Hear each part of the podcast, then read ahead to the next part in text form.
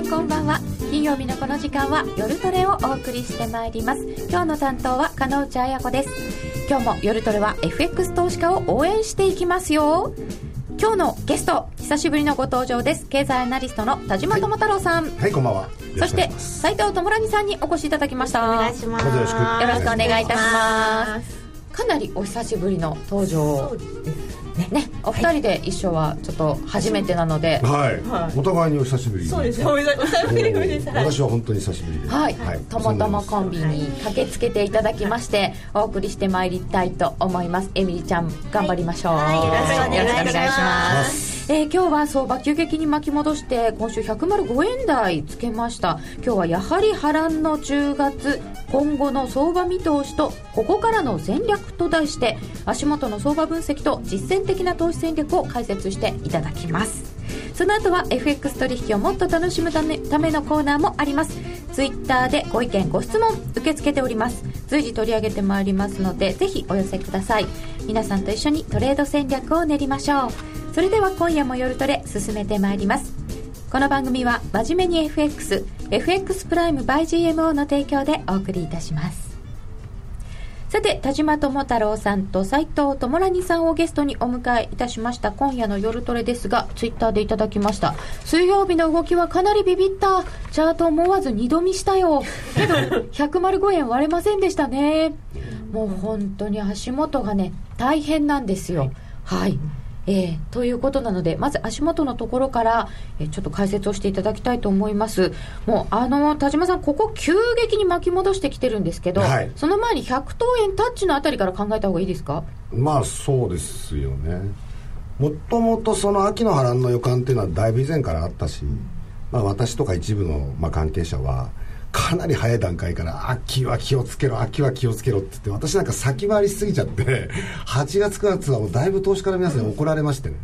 どんだけ悲観的なんだと。ああ上がってる最中だったの でまだもうついてい株とか。けんと言ってだいぶ苦情のお手紙お便り メールを電話いただいたり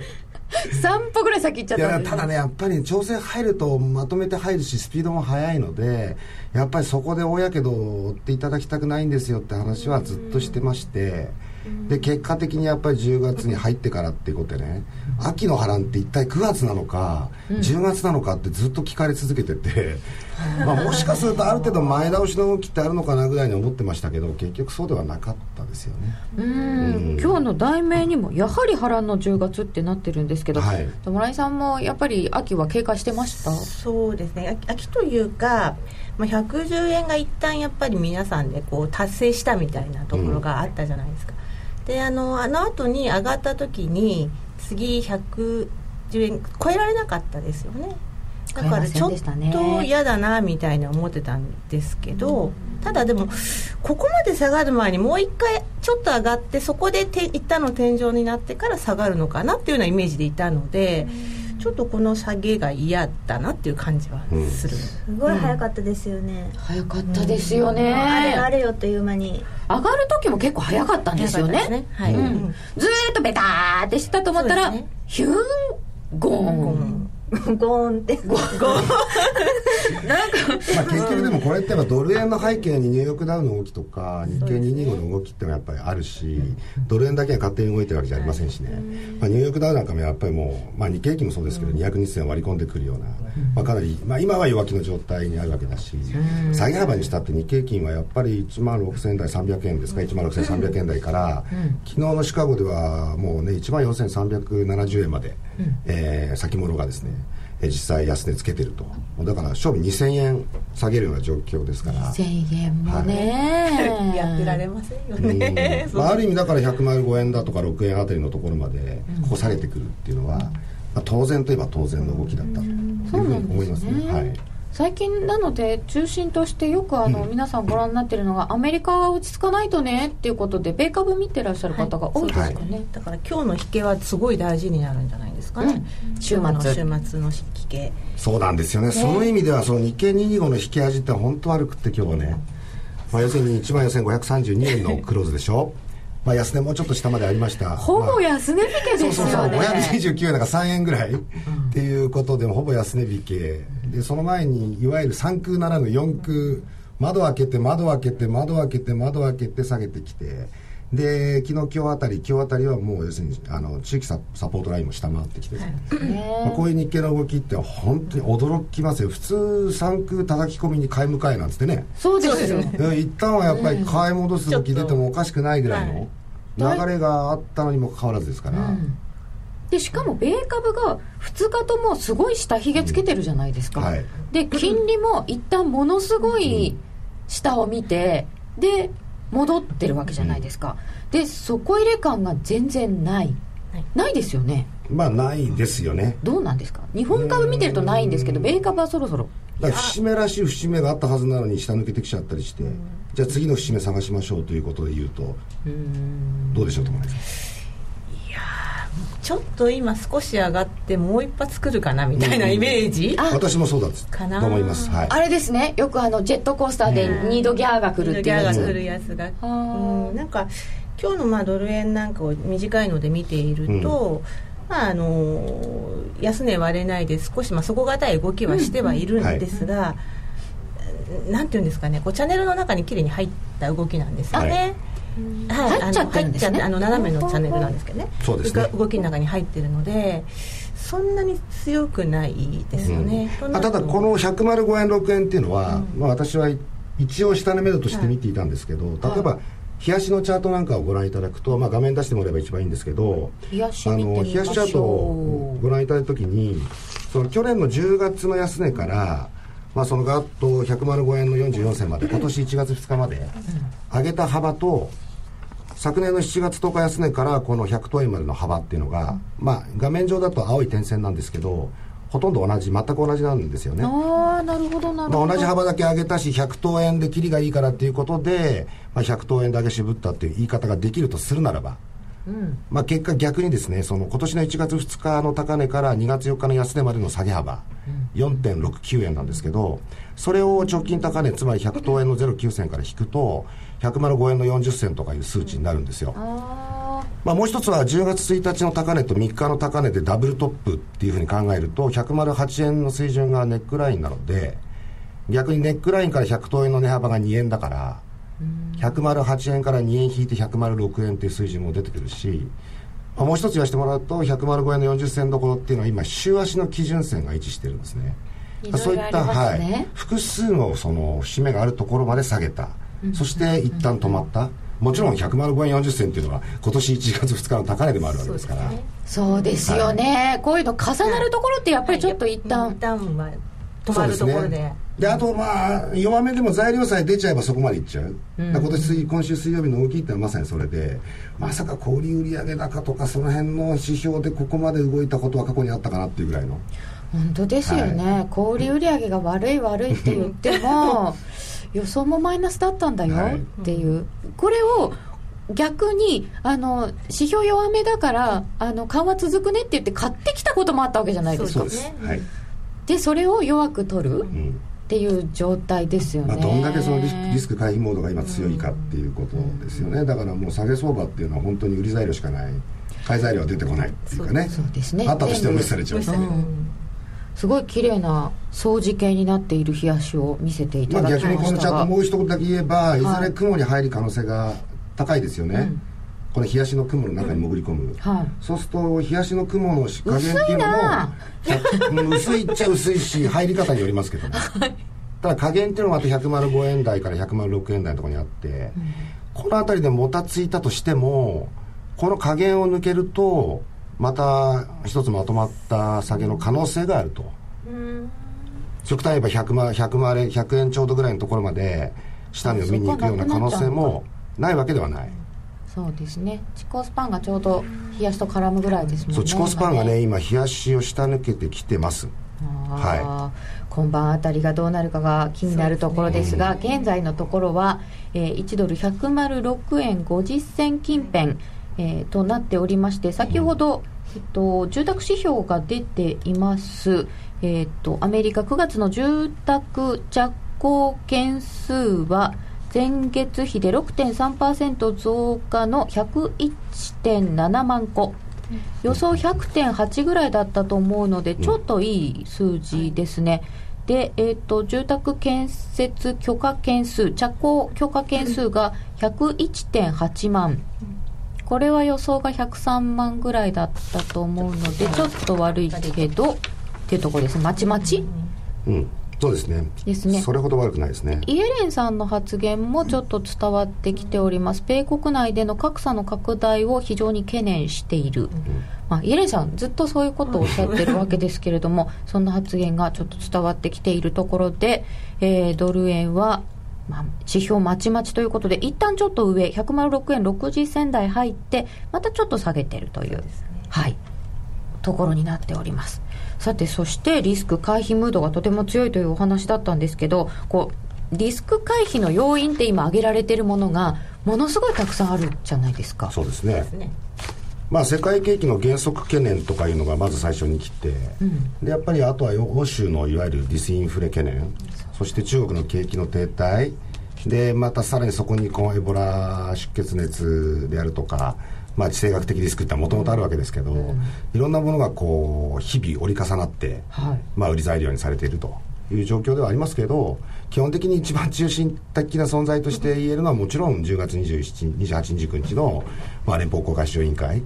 っていうことになってくるだろうし、次の FOMC、はい。まあ、周り周辺の材料ってだから後付け的なものムードが強いですよね。でもヨーロッパの景気がはい。悪いよねっていうのをすごくここ10月ぐらいから言い出しました、その前から悪かったんですけどここですごい気にしだしましたよね。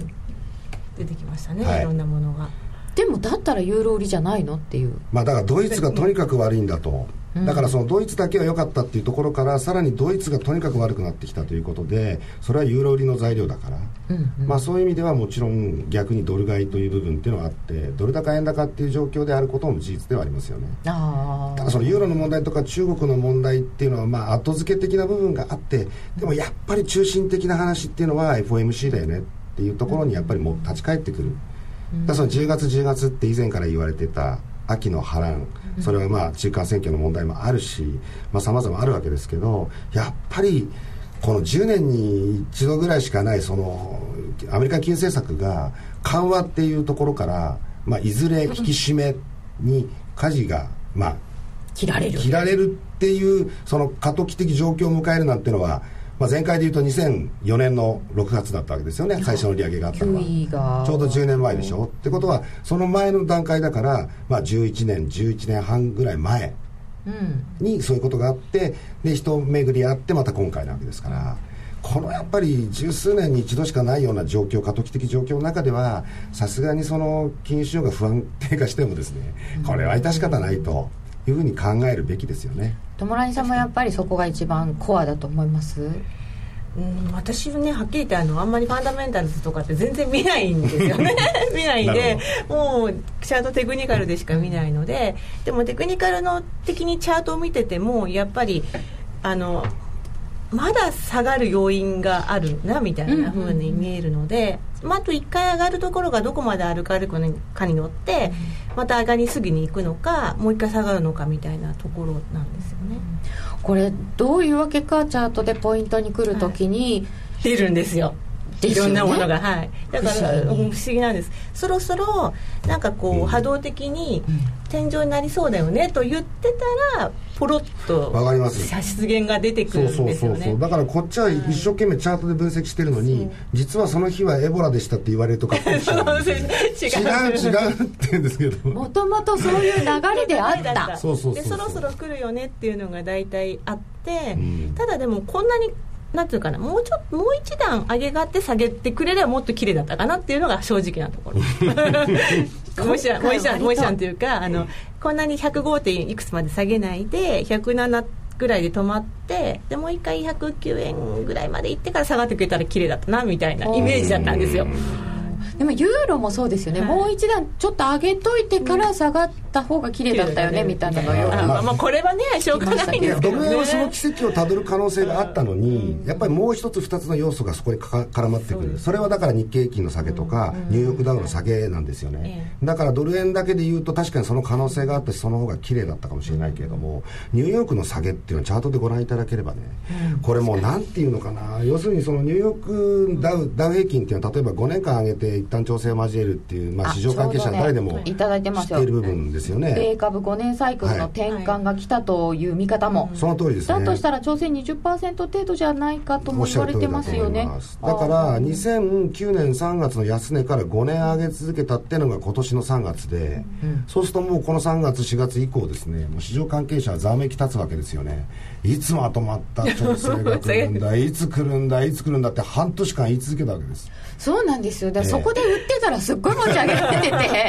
まあそのこ通りですよね。ずっと来ちゃったんですよね、ここが結構上げましたからね。でここまで持ってくるかっていうぐらい9月19日まで持ってったですよね。この辺が、は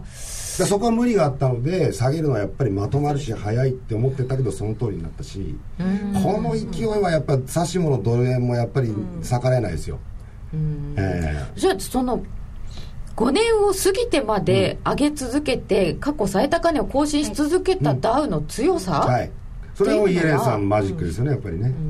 チャート的にもこう強かった。強かったです、はい。勢いありましたよね、だからそのイエレンさんのマジックっていうのがもう半年間もやっぱりその株高の状況をまあ続けさせたっていうことはすごいんだけど、結果的に何もたらしたかっていうとかつてないほどのその借金残高つまり借金で株を買う、マージンデッドって言われますけどね、毎月毎月ニューヨーク証券取引所が発表しているデータなどをご覧いただくとよくわかりますけど今でも4650億ドルぐらい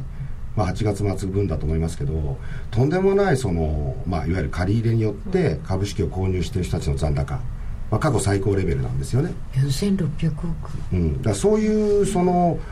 借り入れで買った人が上がってるうちはいいけれども、ひとたび調整入ったらこれたまらないわけですよね。そうですよもう 1, 1ドルでもいもう数セントでもとにかく下げる前に手締まわないと、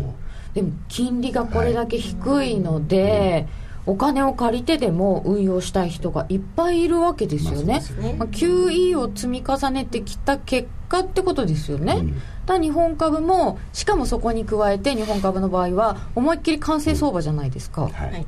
でこれが一旦崩れたら今多分そのそういう方々のお金がって私たちのお金ですけど 入ったあたりを割ってきたわけじゃないですか、うん。どうすんねんこれ。どうすんねんかですねうんまあでもあれでしょあのー今年じゃあ去年の12月30日の高値から、まあ、その後ドーンって2月まで下げて1か月間でちょっと戻してまた4月に下げましたよね。その時の値幅に対してまだ全然届いてないというかまあ言い方あれですけど下げ幅がまだね。下げ余地あるんですよね、要するに今下げ余地があるってことなんだけども、まあ、もう少しもちろん時間をかける必要があるしちょっとここのところのニューヨークダックのさニューヨークダウ平均の下げと日経平均の下げのこの角度がうん。ちょっとこれはやっぱり異常っちゃ異常異常なので。角度はね。これちょっとチャートで見てるとはい。ついていけないですかね、うん。これ、どういうので見るんですか？こういうあの勢いついちゃった時のチャートって。一やっぱりちゃんとふ普通 普通に見てていいんです見てかますけどはい。あのでも、うん。ちゃんと綺麗にスイングが見える時間足だったりとかまで落としてみるのがやっぱりいいとは思います。時間軸をと時して。間軸を。よくこういうふうになってくるともうチャート効かないんじゃないのっていう人たちがいるんですけど、ええこういう時はこういう時でやっぱり効くんですよね。はいいやそりゃそうです、うん。ちゃんとポイントはねやっぱり聞きますから、テクニカル分析なんてもう今の時代通用しないでしょうっていう人がいるけどやっぱり人の心理を反映したものだからテクニカル分析の、まあ、原点はですね。つまりそれって何かっていうとし不安なんですよ。売り方の場合においては下げてる段階でこれ以上下げるもんかどうか、そろそろ反発するんじゃないかっていう不安。買い方はこれ以上上げ続けるんだろうかと、どっかで反落するんじゃないか、ん。この不安心理っていうのがチャートに現れるわけですからこれやっぱり人間の気持ちとか投資家心理っていうのはいつの時代も一緒でなんか今は流行りで昔は良かったとかそういうんじゃない。テクニカル分析を永遠なれと。いうところはあると思います。機械がいっぱい入ってきたりとかしてますけど、うん。はいでも結局一緒。そうですね、チャートの要するにローソクの形とかそのローソク足の出来方とかサポートレジスタンスとかそういうのは多分んもう普遍なんでしょうね。まあシステムにもその部分がね多分に盛り込まれてるわけで要素として。そうですよね、はい。踏むのは人間ですしね、はい。あのさっき冷やしで見せていただいたところが前回の高値が今回のしはい安値になってるとかいうのも、ん。みんながここ気にするんだよねそうですね。きっとね。そうなんですよ、偶然でも何でもなくってみんなそれ知ってるから、前回あんだけ上げたよね、今回もそれぐらい上がってきたよねどうする？っってなるし下げたら下げたで前回はあれぐらいしか下げなかったよね、今回もだいぶ下げてきたねっていうところでじゃあそろそろ一回買い戻しておくみたいなところっていうのがあるからやっぱりチャートっていうのは形作られてるんであってそれは重要なポイント。ただそれでももう一段下とか上っていう時は、やっぱりファンダメンタルズがささやくんでね、ここの部分も重要。あそう、はい。そここをスルッと抜けてしまってもう一段っていう時もありますよね。たくさんこうポイントがある中で。そこはやっぱりそういうところのサポートされるようなところでいいニュースが出てくるんですよ大体、うんうん。でそれが効かない時はもう一段下げる、まあそうですね、イメージ的には、ん。そんな形で持ってるといいと思います。さて、えー今出てきたその下値ですけれども今もうラッセル2000はすでに反騰しているな、うん。そうそうそう。最初に下げた小型株がちょっと戻しているというところですが。さてさすが。えー友太郎さんと友ラニさんに伺いたい、じゃあどこまで下げるの？いつまで下げるの？はい、はい。聞いちゃっていいですか？先ほどドル円は僕申し上げた通り場合によってはですよ。だから冷やしの雲の加減を下抜けるような状況になる場合、やっぱり100円ちょうどぐらいのところもう一回やっぱり見たいなっていう見方っていうのはやっぱありますよね。でそれは分からない。結局雲加減でサポートされる可能性もある。えー今は105円6円とかちょうどいい節目だからもちろんまあもたもたしてるというか揉み合ってますから。揉み合うっていうことはどっちつかずなわけでじゃあちょっと次の展開見てみようっていう流れ。時の経過とともに、まあ、雲の形状とか雲とのか位置関係も変わってくるので。そうですね、はい。この後ちょっと暑くなってそう上に上がってきて。はい。うんあと、まあ、日経225に関してはもうやっぱり1万4500円って市場関係者に聞いたら口揃えて言ってますって日経新聞載ってましたよね。じゃあ1万4500円なんでしょという時に今日1万4500円まで下げてきたわけですよ。大体みんながそういう時は そう。外れんですよね。下抜けたとするならば1万4000円を一瞬時ぐらい割るかもしれないぐらいのところで見といた方がいいと思います。僕は。友成さんドル円はどのぐらいまで一旦戻して落ちるかな？うん戻して戻すところがどこなのかによってだと思うんですけどああそうですね。100 105点まあ昨日の安値ですよね。ここを割ってくると、次のサポートって多分104点いくつにあるんですね。104.50ぐらいにあって、でそれを割ると今度103円台かな、で嫌なのは101円を切ると101円嫌ってです。上げるときにすごい気にしたラインでしたよだね、から101円を割るとちょっとちょっと怖いですね。そこからはちょっとなんか嫌な感じになる。まずこの105円の半ばのところが一旦目処目処でで次104.50ぐらいかな。うん。でその後が103点いくつ。で1円ずつぐらいにちょっとあって、ねここでなんかニュースが出てで戻れるか戻れるかっていうところですね。で戻る時もいきなり戻るかもしくはちょっと戻って下げた時に安値が切り下がらなくなってくればそこからはちょっといけるかもしれないです、で一旦戻すとしてどのぐらい戻るのか？なんかこの今の感じだと107.50ぐらいぐらいかな、うんね。っていうイメージです7.5っていうのも107.5ぐらい。一時期こう硬かったところここ短期でロング仕掛けるのって目標を設定しづらいですよね。そうですね。だから上がっまだ今はちょっと上がって売りのがいいかな、うんそういう感じがしますね。うん。でもし100だったんで5を超えちゃったら次また多分そんなすぐには上がらないと思うので、落ちてきた時のパあのポイントを見てあの安値が切り下がってなかったらそこからは買いに入れる可能性はある、うん。決め打ちしない方がいいですね。今は今はちょっとあまりあのやめといた方がいいかまあ、先ほどもあの視聴者の方からあったように例えばニューヨークダウがまあ5年6ヶ月上げてついに調整に入ったと20%ぐらい下げるかなって方がいらっしゃいましたけど、仮にそうだとすればいくらですかと。3500円あ3500ドル、っていう値幅が出てくるわけですしまだニューヨークダウの下げって足らないと思うんですよね、で日経平均だってもう一度もう一段の下の余地があるっていうのを考えるとただドル円だけは戻りましたってわけにはいかないと、そうですよね。同じように連動して下がりますからね。そうですよね、今回まあ最初あの商品市況なんかから下げてきてまた原油が下げてる、原油からね。はい。でどうしてもその世界景気が不安だって言ってるんですけど、だったらまあ緩和状態が続くっていう話に今なってるわけですけどこれ金融緩和田島さんどうなるんですか？なんか一部にはね、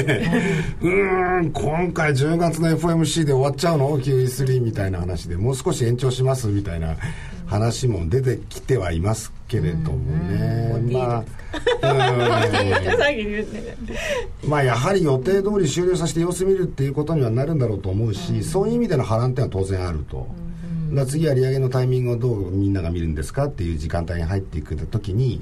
まあ、結構前倒してくるんじゃないって人といやいやいや2015年中はないでしょみたいな人がいてだんだんだんだん今はもう高派とハト派がめちゃめちゃにこうめちゃめちゃ真っ二つじゃないですか。まあ、五分と五分といえば綺麗なのかな。どっちでもないわけですよね。64でもないし、73でもないしという状況からすれば、それがだんだんコンセンサスが得られてくる、この月日ってはかけなきゃいけない。ああ、それが日柄になるわけですね。だこれは10月 FOMC ありますっていうことで、10月でおしまいです、波乱がってわけではないだろうし、うん、じゃあ11月ぐらいになってこう、果たしてどうだったわけですかと、うん、QE 終わってどうなりましたかと、そんなことがこうごたごた続く時間帯ってやっぱしばらくあるんだろうと思いますよね。うんでも利上げって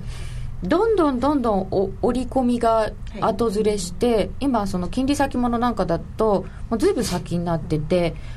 で10年債2年債ともにかなり激しく動いたじゃないですか、やっぱ金利差からってやっぱりドル円で教科書的には来るわけですよね、はい、ちょっとここがどうなるんでしょうか。日本の金利も一緒に先物が高値つけちゃうみたいなことになっちゃってるんですけど、はい、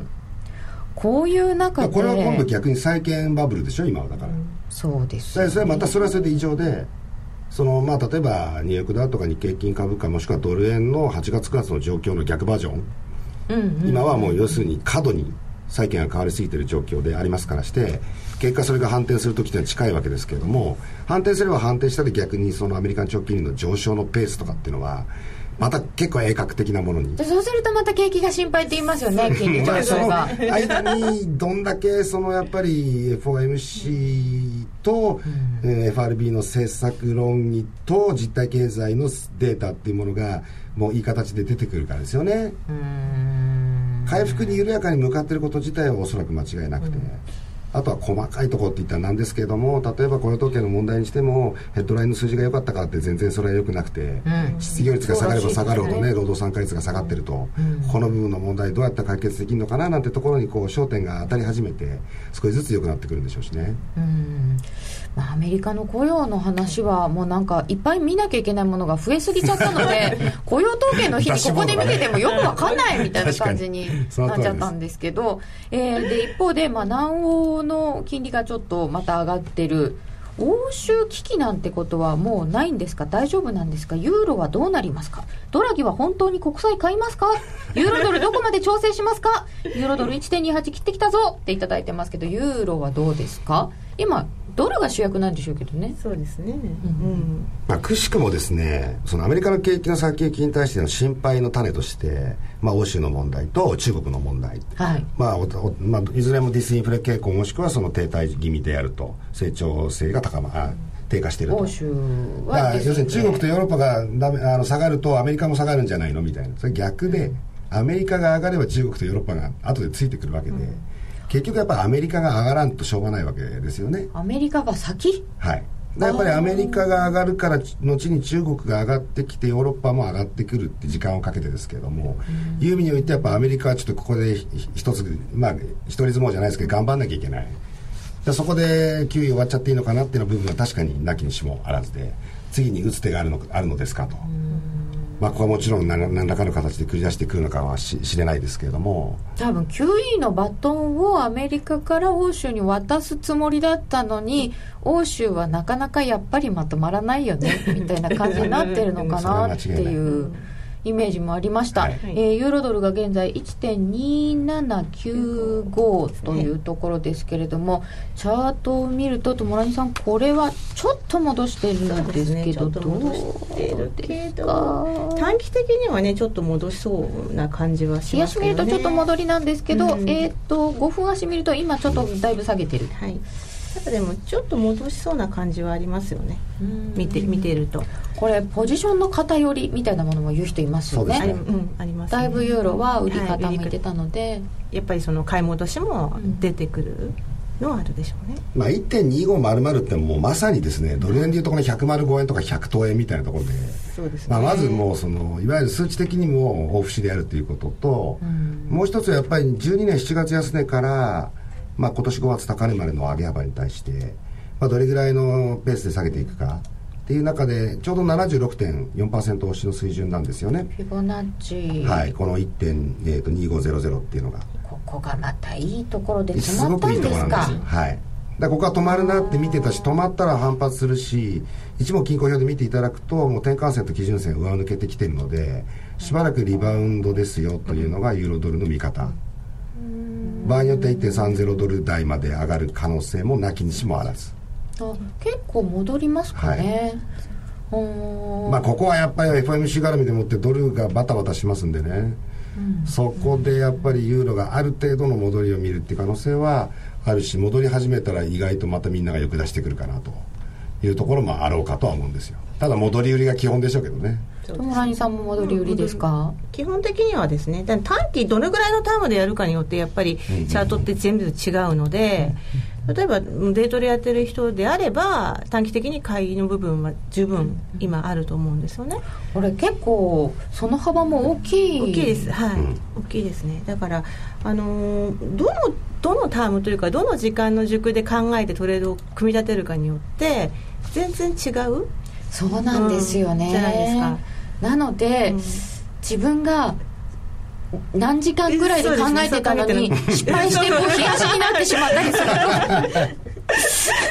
ダメですよね。そしたら同じ通貨ペアでやっぱり2つ持った方がいいですよポジションを。ああえー？で少し長めのコアポジションと僕なんかそうですよ。あと短めのサブポジション。まあどっちがコアでもサブでもいいんですけどやっぱり長めがコアだな。ユーロドルはもう長めに売っぱ売っといてでまあ目先コアポジションでも売るときは売る。で思い通り下げたときにあの安心して買い戻しできるのはコアポジションがあるから。あそれはありますね、はい。あの割と早めに売ってあるポジションがあると、はい。心の安定がそうだ利益確定をし損なわないですよ。あ複数の,、まあ、ポあのポジションを持ってると。あなるほどね、はい。うん長いのと短いので考えてみる、でどうですか？ふた複数のポジションを持つことに対して高野さんは？今まであんまりそういうのやったことないですかね。あそっか。でも両立ては絶対ダメだって言うんでしょ？そうですね。両立は持ってる意味ないっつって。あそうなんだ。言われるんですけど。なるほど。どっちにしても僕は売りマニアなので下落通貨についていきますなるほどそういう手もありますねそれは本当にそうだと思います、はいそうなんですよね。自分があのいつもこう売りに慣れてると、はい。どうしてもそっちの目線なので、買った時になんか落ち着かないっていう。気持ちが悪いですよね。すごくよくわかります、それはじゃあこう得意なところで、はい。うん、探したらいいですかね、うん。特にねもうずっと下げ相場だったじゃないですか。それが急にねドル円がバーン上がり始去年ぐらい上がり始めてやっぱりそのロングに慣れてない人もうん。慣れてないロングに慣れてないって残念な話ですその方もいらっしゃしばらく前はその逆だったですからね、はい、その前逆だったんですけど、うん。ロングでショートはダメって言ってたんですけどずっともう売られ売られて売ってきたればいいもんだと思ってたら、あれ？あれ？みたいな。のはあったみたいですけど。面白いですね。いつ入ったかによって。そうですよねそれは本当になんか時代感が出ちゃうかもしれません、えーこの後は各通貨ペアについても聞いていきたいと思います。ここでお知らせです。あのロングセラーラジオソニー EX5M2 好評発売中。高級感あふれる大型ボディに大口径スピーカーを搭載。短波放送のほか AM、FM も受信可能です。卓上型ラジオ EX5M2 乾電池 AC アダプター付きで税込1万8360円送料500円。お申し込みお問い合わせは0335954730ラジオ日経通販ショップサウンロードまで。CD 金井さやかの90日で仕上げる TOEIC テストステップバイステップコーチング好評発売中。500分にも及ぶ音声ファイルとボリュームたっぷりの PDF ファイルを1枚に収納。しっかり確実にテストに向けた指導を受けることができます。お値段は税込5400円送料500円。お申し込みお問い合わせは0335954730ラジオ日経通販ショップサウンロードまで。さてそれではお二人に今後の相場をどう見るか伺ってまいりたいと思います。先週までは長期今週からは短期トレードっていただいてますよ、なんかわかりますね、こう動きがこうなってきちゃったので ここ短期みたいな。えー、それでは各通貨ペアについて伺いたいと思いますけれどもどっからいきましょう？まずドル円からいきますか？今後のポイントとしては先ほども伺いましたけれども一旦下げ止まるのかどうか、うん、とかでどうかですね。今なだらかに実は上がってるんですよ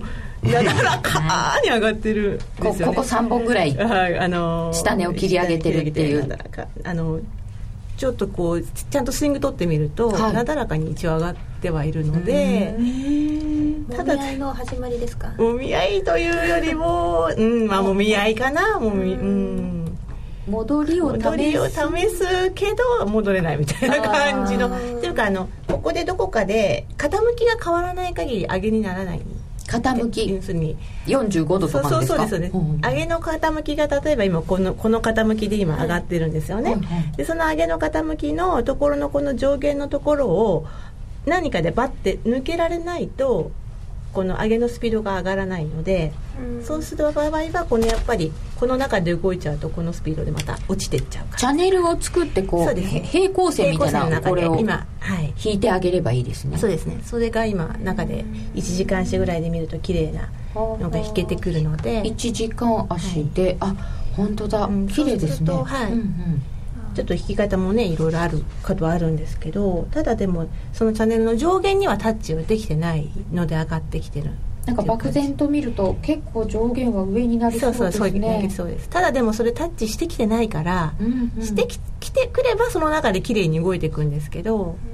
タッチできないところは弱いからやっぱり、あなるほど。そうやって見るんですね、で本当に上がりたければ今度それを抜いていくので、はい、そこがやっぱり上げに転換していいのかどうなのかっていう目安になるかな。今1時間のお話をいただきました、はい、えーと、各通貨ペアなのでサクサクいかなければなりませんね。はい、えー、じゃあ次はユーロドルですか？ユーロ円かユーロドル。ユーロドルでやってらっしゃる方も結構いらっしゃるのかな、ね、ユーロドルユーロドルだと現在が1.28飛び台、はい。うん、さっき長あの何ですか長期と短期って話で、はい、これまで長期やってたけど短期って要するにユーロドルもそうでしょ、まあ、下げ方向で長期的に見れば大きな流れは下げなんだけど目先リバウンドがありそうなんで短期っていう、うんうん、だからもうまさにそれ奴隷も同じで大きな流れはまあ円安ドル高なんですけど一旦今調整が入りますよっていうことで、まあ、短期ではまあショートかもしれない。でも、このずっとユーロドル売り、売ってたエミリーちゃんとしては、はい、こう一旦戻るって言われてもそれをそうですね。なんかあのチャート上がってきたんで戻るのを待ってよと思ったんですよ、うん、戻り売りでやってたんで。でいつまで戻るのかなと思って。でもロングを持つ勇気もちょっと持てなくて、ショートにもできないし、うんうんでもどうしようかな戻り売り待ってたら来ないんですよね、はい、どんどん上がっちゃってるんですよね。はい、うん、でも100あ1.30ぐらいまで戻るんだったら、ちょっとロングやってみようかなと。うん。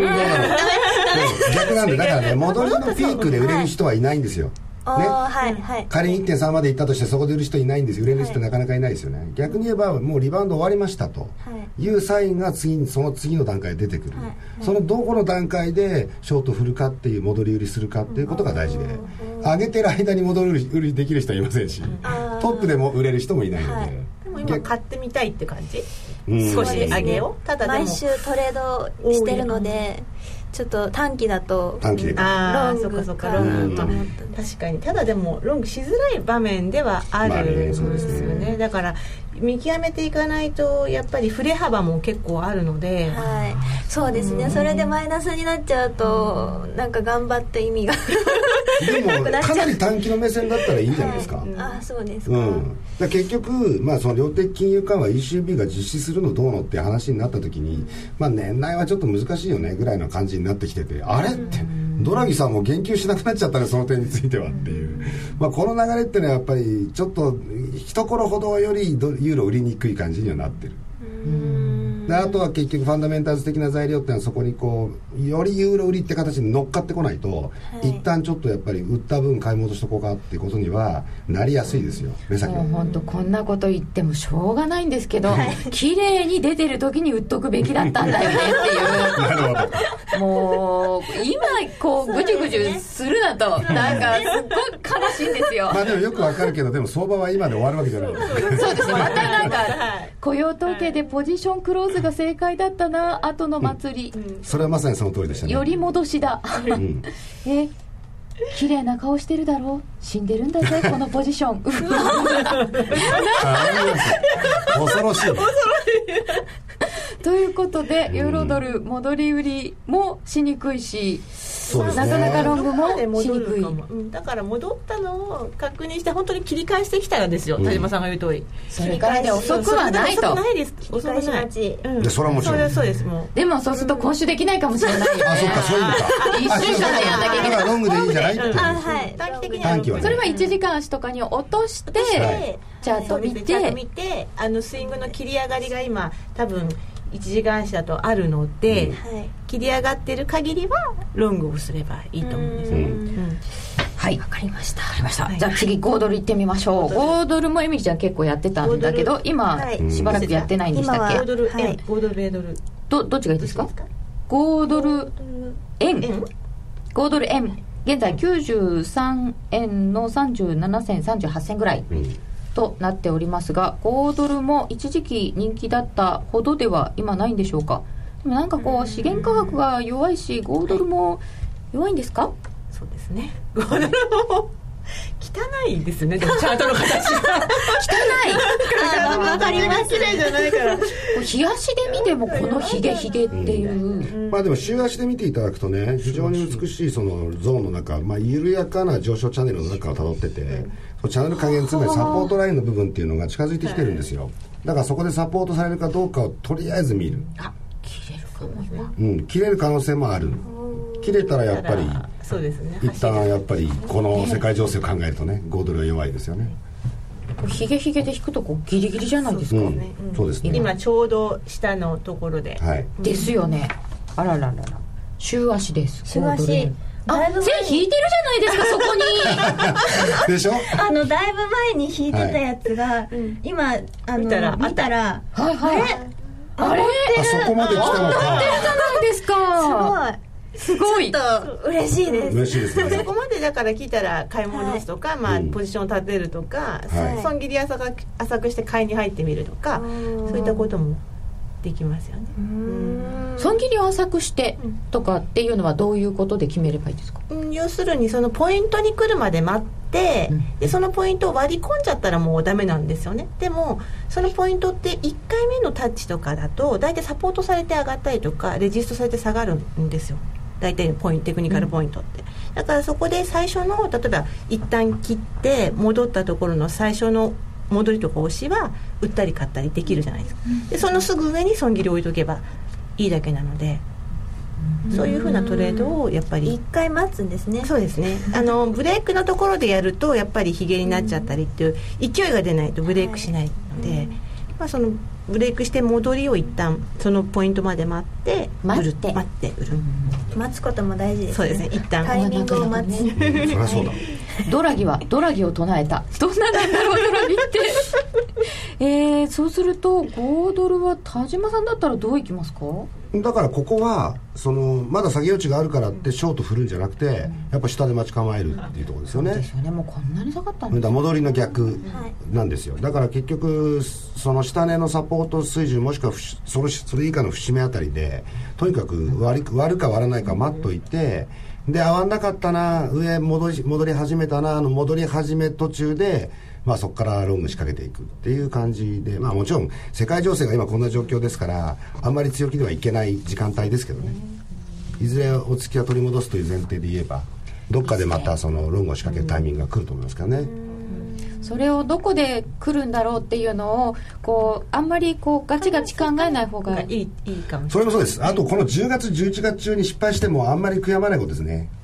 だってこんなにガタガタなんだから不安定化してやってるわけで。そうですよね、一回揺れたらしばらくね、落ち着かないですよね、うん、なんかだって一回ショックを受けたらその後ちょっとドキドキしません？一回噛むとねその後ずっと噛むんですよ。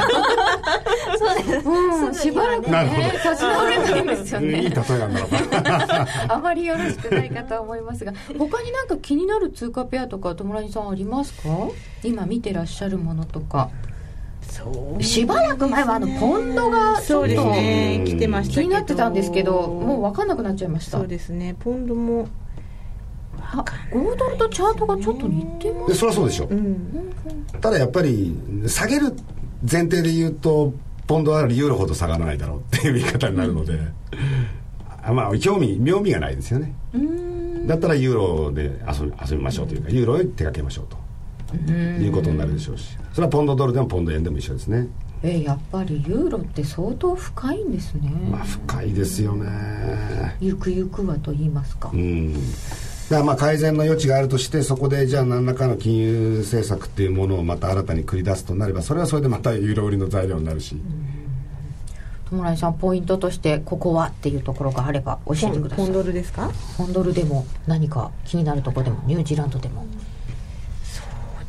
と今チャートいろいろ見てるんですけどなんかああの友達さんはなんかいつもドル円をやるじゃなくて今チャートが綺麗なところをやるんですね。なるほどはいなるほどなるほど。あの選び方を。そうですね、うんうんうん。基本はもうあの綺麗なものをやる、さっき汚いですねってのありました。あれは 触らないってはいいう,、そうですね。で私はトレードするの大体デイトレなのであまり長期のポジションって持たないんですね、だからまあ基本はもう1時間の時間軸で見て綺麗なものをトレードするっていうのがベースなんですよ。ででも9位とか見ると9位ドルとか見ると多分ちょっと上にレジスタンスがあるんでそれに今そろそろ0.805 5くらい？8055ぐらいに一旦レジスタンスがあるのでそこのあたりで9ドルですね。9ドル米ドル。はい。今？今0.79270あこの、このこのなんかこれもガラガラガラってきた後そうそうガラガラちょっと戻して入ってており。あおり。で今多分最初のあのポイントとして0.80556っていうレジスタンスがあるので、まあ、そこで来た時に一旦抜けなければちょっと短期的では売売れるかなっていうのはありますねポイントをぜひ見極めて待って入るといいんですね、えーいろんな通貨ペアについて伺いました。お知らせです。ドル円が大きく動き始めた今だからこそ選べるミラートレーダーで FX トレードにチャレンジしてみませんか？FX プライム by GMO の選べるミラートレーダーはストラテジーと呼ばれる運用実績の高い投資戦略を選択するだけで24時間自動で売買収益チャンスを逃しませんまた為替のプロが厳選したストラテジーのパッケージストラテジーパックも多数ご提供しておりますシステムトレードを始めるなら FX プライム by GMO の選べるミラートレーダーをご利用ください。株式会社 FX プライム by GMO は関東財務局長金賞第259号の金融商品取引業者です。当社で取り扱う商品は価格の変動等により投資額以上の損失が発生することがあります。取引開始にあたっては契約締結前交付書面を熟読ご理解いただいた上でご自身の判断にてお願いいたします。詳しくは契約締結前交付書面等をお読みください。気になるレースが今すぐ聞けるラジオ日経のレース実況をナビダイヤルでお届けします開催日のレースはライブで3ヶ月前までのレースは録音でいつでも聞けます電話番号は0570-008460 0570-008460 0570を走ろうと覚えてください。情報量無料かかるのは通話料のみ。ガイダンスに従ってご利用ください。ラジオ日経のネットショップサウンロードでは期間限定でラジオ日経60周年記念グッズを発売中です。大人気の公式キャラクターラニーのトートバッグ60周年記念バージョンをはじめラニー T シャツや競馬名実況 T シャツなどここだけの記念グッズがあなたの手に。売れ筋ナンバーワンは名実況踏み切ってジャンプ T シャツ。売り切れの場合はごめんなさい。ネットショップサウンロードで検索。たまたまの今夜はどっち？なんでしょそれなんでしょそれ。田島さんと友ラさんの今夜はどっちです？あの高野さんが海外視察に行っているので、はい、はい。えー、お二人にお願いしたいと思います、えー、今夜はという前に、まあ、来週あたりはどうかなというところで見ていただきますと、はい、来週は21日に中国の指標が GDP などいっぱい出てきます。そしてうん23日には EU 首脳会議。アメリカコンファレンスボードの景気先行指数の発表。24日は、えー、新築住宅販売件数などがあります。そして日曜日にはイギリスと欧州は冬時間入りです。あもう冬ですね。冬時間なんですね。寒くなりましたしね。というような来週なんですけどどっち向いたらいいでしょうか？まず何？やっぱりやっぱりユユーロ？ドル円？ユーロ？ユーロドル？ユーロドル？ユーロドル？ユーロドル。よね。エミちゃんはね。エミちゃんがユーロドル。はい。気になっているのは。今夜はどっち、来週はどっち？と言いつつ来週、えー、挑戦するんだったら通貨ペアとしては何を選びますか？田島さんだったらえだからだって 来週とかおっしゃいますけど、はい、その次の週にはもう FMC なんですよ、そうなんそれを忘れちゃいけなくって近づきゃ近づくほどみんなもうこうそわそわドキドキしてくるわけですよね、どんな結果が出ようとあんまりポジション持っておきたくないなって考えた時、今までポジションが積み上がってたものがとりあえず取り崩されるっていうふうに前提としては考えるべきでしょうね、でその10月だからヘッジファンドがうんぬんっていう話があるじゃないですか、それってどうなんですか？これだけの混乱の状況だと手の下しようがないというか。結構いたてお化粧しようがないというか、まあ、もちろん逆張ってるところもあると思いますけどね。ヘッジファンドとかが占めてるからこうなっちゃってるっていうわけでもない。まあそれはアンワインドって間違いなく。彼らが買い上げるだけ買い上げてもちろんそれで手しまってることは間違いない、うん。うん、でもこんなにいろんなところが急に動いちゃった場合は、結構痛手を追ってる場合もある可能性もでも結構キャッシュポジション高めてるところもあるって話はあちこちで聞きますよね。あそうですか、うん、だからそれは次のチャンスを狙ってるってことだろうし、まあ、もちろん下げっぱなしなんてことはありえないわけだし。そうなんです、ね、ドル円だって目先の調整目先って数か月単位ですけどね。中期的な調整なわけだからどっかでもうビッグチャンスは必ず来ますもんね、ビッグチャンス。ビッグチャンスは必ずどこかで絶対みんなね買いたいと思ってるはずなんですよね、ドルを、うん、ドル円を。どこかでは買い。どこかで買いたい買いたい少し淡々と狙ったすいませんね。今夜はどっちだったよね？短期で言うならば。その前に来週を聞いてみたんですが、来週よりもその次の週に2829に FOMC があるので来週はそこまで見て考えないあんまりそうですね。あんまり大きなものはやらない方がいいかなっていう。で特に何度も言いますけど十数年に1回の FMC と思った方がいい。そうなん、まあ、この10月だけじゃないですけどね。10月とまた年末にもう1回あるとするならある中でのそのまあ見通しですけど、はい、やっぱりそんなの毎年あることじゃないのでこれは。そうですね。あのそうですね。アメリカの金融政策の転換点になるかもしれない今の状況っていうのは冷静に慎重に。だもんね。では今夜はどっち行きましょう、えー、今夜はということですと,、えーと、今晩のニューヨークが終わるぐらいまでって考えるんでしょうか？えっ、ー、と本当に短期ですよねでもね。本当に短期。ごくごく短期。ごくごく短期。でもこれレンジじゃないかな？なんかドル円もあのユーロドルも、うん、今ちょうど。戻ってはきたけれど。うん106.6とさっきの106.2ぐらいのレンジじゃないかな。結構もう狭いところに入っている,、入ってる。こじこじ。こじこじ。まあねあのまああの225の先物が時間外で200円ぐらい上げてますよね。ね。だこれが一つのヒントにはなるとは思うんですよ、うん、だから本当に短期短期っていうんだったらこのままちょっと225が戻るということを前提するとドル円もちょぼちょびっとだけ今夜週明けにかけて戻る可能性はあるのかなっていう気がしますけどね、あとニューヨークが空いたとこですか、まあ、そうなんですよ。どうどうなるかね、まあ、ニューヨーク大平均ももう一回そろそろ戻しておかしくないぐらいのところにあると思うんですけどね、そんなことより俺エバラがすごい気になるよね。気になるよね。えエボラ,、エボラですえエバラって書いてらっしゃいますけどこれはあの冗談でお書きいただいたと思う。エミリちゃんもエボラをすごい気にしてたんですね。なるほど。もうなんかあのスペインでもあの広がってあとアメリカでも2人目であの飛行機にも乗ってたりとかして、一気に広まるんじゃないかと思って、ん。ハラハラしてるんですけどなんかあんまり関係ない だからあのなんか下げた時にそれが材料として持ち出されるっていうぐらいの感覚で見ておくべきでしょうね、だ雇用統計の時なんかもうわっていって上行ってドーンって下行ってとんでもない陰線引っ張った時に、なんでこんな下げたんですかって言ったらエボラじゃないですかねいやそれは違うでしょって言うんですけど。後付け理由ぐらい後付けの公爵に使われやすい、あ多分じ人類としては大変なこと問題としては大変な問すごい心配になってるとは思うんですけど相場材料としてはうん。あまりあまりいはい。そうですね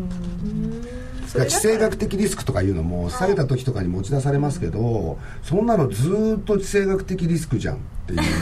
昨日今日始まったことですか？ですね。で長期化余儀なくされるってことも分かってて、やっぱり複雑な問題をねあのはらんでいるから、でそれがなんかある日突然出てくる、また出てくるっていう。あーまあねドイツにこうボディーブローになって聞いてるとかはありますけど。目線としては長めの目線としてはありますよね、うんうーん。それが原因で落ちるっていうことあすごい変わるってことはないんですね、長い目で要因の一つになるけど今日下げた理由はって言われてエボラですって言われると いやそれはっていうあね。あなるほどはい。地政学的リスクの高まりですね。それはずっと高まってますよっていうあとやっぱりあれですか一つだけじゃなくてこう重なる時に方向が出やすいというか,、なんかいろんなものくっついてきますよそうねですね、うん。1個出るとまた悪いのがどんどん数珠つなぎに出てくるみたいな。ね、でいいのが出てこないじゃないですか。いいニュースが出ても消されちゃうみたいな。そうなんですよね、全然無視されちゃうんですよね。いい話も出ることは出るのに。今週もそうですよ。5日はアメリカの指標が悪い悪い悪いで来てその次の昨日はいいものもあったのに全く無視っていうね、うんそうなんですうん。そういう時はまだやっぱりトレンドがそっち側に行ってるので、はい、下げ相場にはい。買い材料なしでございます、なんかこうし心理とかなんか人がこうどう取りたいかとかあるんでしょうね、えー信じられないニューヨークダウと巨人の崩れ方、そんなにインパクトあるのか次の FOMC 肝に銘じておきます。すごいですね。十数年に1回、ねヘッジファンドの負け組大暴れとか、うん。冬時間で季節を感じるって笑われてますけど 本当そんな感じまあがいたします、大混乱ですよね。そうですよね。だってもうそこでね一発逆転しない限りは、うん。そうするとまた無茶な戦いを仕掛けて、はい。すんごい動き方しちゃったりとかするんですよね、うん。この間のあの金利のすすごい動きとかもちょっとそういうのあるんじゃないかと債券ショートした連中が今もうとんでもない目に遭ってるでしょですよね、うん。だって0.1%動いたら、はなんか倒れるっていそう金利がすっごい動いたので、うん。ちょっと気になりますね。ドル円はドル高多分でも土日があるのでポジション取れない。いや今ちょっとなんか長いポジション取りにくい、うんそうですね。はい。はいということで今日は田島智太郎さんと斉藤智良さんにお越しいただきましてさまざまお話を伺いました、えー寂しいスタジオをともともで助けていただき ました。ありがとうございました。そして今日はいっぱい質問もできました。えみーちゃんも頑張っております、ありがとうございました。えー本日はこの辺で失礼いたします。進行家の内彩子でした。それでは皆さんおやすみなさい